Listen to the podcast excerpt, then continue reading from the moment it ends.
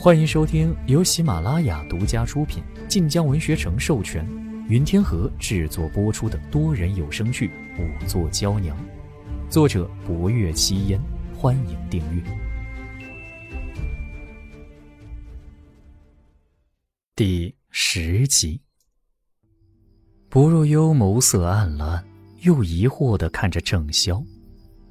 这些话是谁教你说的？郑潇眼神微闪，可在霍威楼目光之下，成年人尚且难以支撑，更何况他一个孩子。郑潇终是受不住，低声道：“是，是母亲说的，可都是真的。侯爷不信，可以去问府里其他人，去问玉嬷嬷，他们都知道的。”郑潇很聪明，虽然年岁不大，可见人知道讨好。也看得出谁好说话，谁难接近，口齿更是伶俐。可他今日所言内情颇多，却不该都是他一个小孩子能看得出的。霍威楼便知这其中有大人在作怪。郑潇脑袋越垂越低，就在这时，几道脚步声响起，福公公和两个绣衣执事从岔道口疾步走来。一边喘气一边道：“侯爷怎么在这里？邀月阁那边已经安排好看守了。”怪道：“霍威楼分明先走，却后一步到了岔道口，竟是先往邀月阁去了。”福公公看向薄若幽和郑潇：“呃，这是怎么回事？”霍威楼指了指郑潇：“先把他送回去。”郑潇面色微变，一个绣衣使已上前来，不轻不重地拉住了他的手腕。郑潇挣扎不脱，拉着薄若幽的手更是不放，又求救般的望着他。薄若幽忙道：“小公子，今夜天色已晚，你说的侯爷都知道了，明日会查。你父亲被人害死无疑，可你要相信，侯爷定会找出凶手的。”薄若幽的保证令郑潇安心了两分，他犹豫一瞬，凑近薄若幽，悄声道：“谢谢姐姐，姐姐一定要帮我。”郑潇极快的看了一眼霍威楼，小孩子到底不掩心思，他那脸上明明白白写着薄若幽和霍威楼有什么亲近关系，薄若幽背脊顿时一僵。郑潇三步两回头，终究还是跟着绣衣使走了。福公公看着霍威楼，再看看薄若幽，觉得刚才一定发生了什么他不知道的事情。薄若幽正作难的想着误会该如何解释，霍威楼却面无表情的转身走了，一边走一边吩咐剩下那绣衣使：“今夜郑文燕的院子也要盯紧。”福公公倒没立刻走，他咧嘴对着薄若幽一笑：“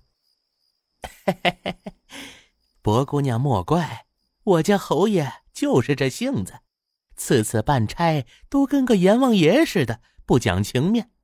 这次来的匆忙，侯爷身边常用的仵作没带，幸好有薄姑娘帮忙。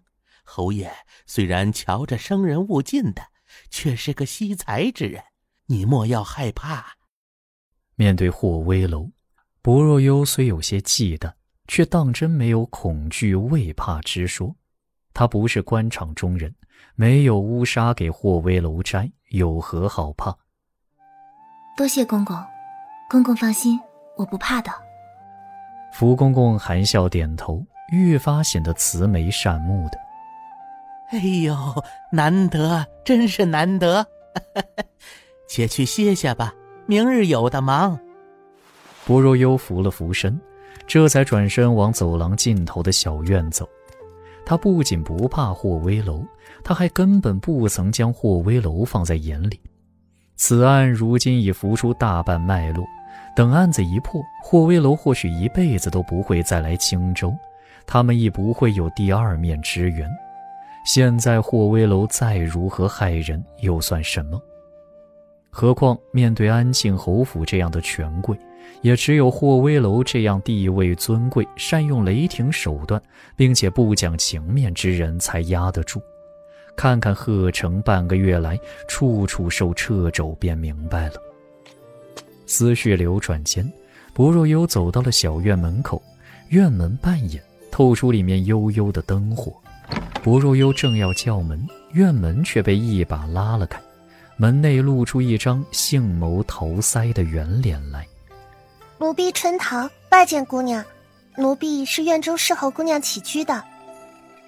春桃一身青色素袄，模样十一二岁，看面相神情，便是个性子纯然的。先殷勤地将薄若幽请进来，带她看暖阁和卧房，又伺候她用晚膳。薄若幽不着痕迹地套了几句话，春桃只觉薄若幽温婉亲和，越发知无不言。二人相处不到一个时辰的功夫，便处得像真正主仆一般。沐浴之后，春桃一边夸赞薄若幽如瀑的墨发，一边道：“奴婢本想着能在老夫人身边多伺候伺候，以后也好求个好出路，可没想到却出了这样的惨事。”春桃半年前到了老夫人院中，只是个不管事的三等丫头。老夫人过世之后，院内侍婢都被遣散到了别处。春桃年纪小。又无长技在身，半个月都没被安排去处。如今客院缺个侍候的，管家便将她调了过来。听他主动提起老夫人的事，薄若幽便问：“老夫人过世之后，府里是三爷当家？”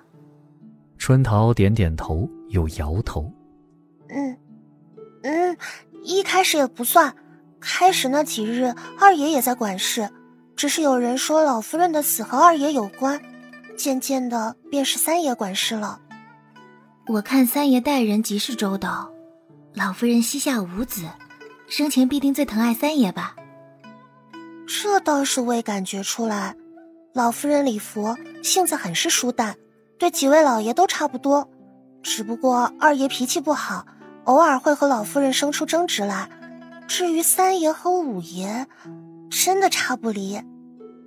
春桃来侯府只有两年，而郑萧氏才说郑文燕生来不吉，要去问府里的老人才知道。心知此事从春桃这里问不出什么，薄若幽便道：“府中大小姐的婚事是一早开始筹办的。”说起此事，春桃顿时来了兴致。是啊，大小姐的婚事是府中最要紧的。大小姐的嫁衣，去年十多位绣娘花了整整半年功夫才缝制好。我们大小姐嫁的是二殿下，听说光嫁妆就运了十多船去京城。哦，大小姐和二殿下定亲才是佳话呢。据说当年大夫人刚怀上大小姐之时，人还在京城，一次入宫赴宴，救了落湖的二殿下。当时二殿下才四五岁，被救上来之后一直不省人事，御医们也都束手无策。贵妃娘娘无法。便请了青天剑来为二殿下卜测，这一卜测却说救了二殿下的人是二殿下命中吉星，只要此人在二殿下身侧，二殿下定会醒来。后来啊，我们大夫人就陪了二殿下一夜。姑娘，你猜怎么着？二殿下竟真的醒了。贵妃娘娘当然感激的很，见大夫人身怀有孕，当时便说若生下来是女儿，便与二殿下结下娃娃亲，还请了陛下见证。后来大小姐出生，这娃娃亲便定下了。去年陛下正式赐婚，婚事立刻开始筹备。姑娘是否传奇的很？本集播讲完毕，感谢您的收听，订阅收藏不迷路哦。感谢您的收听，去运用商店下载 Patreon 运用城市，在首页搜索海量有声书，或点击下方链接。听更多小说等内容。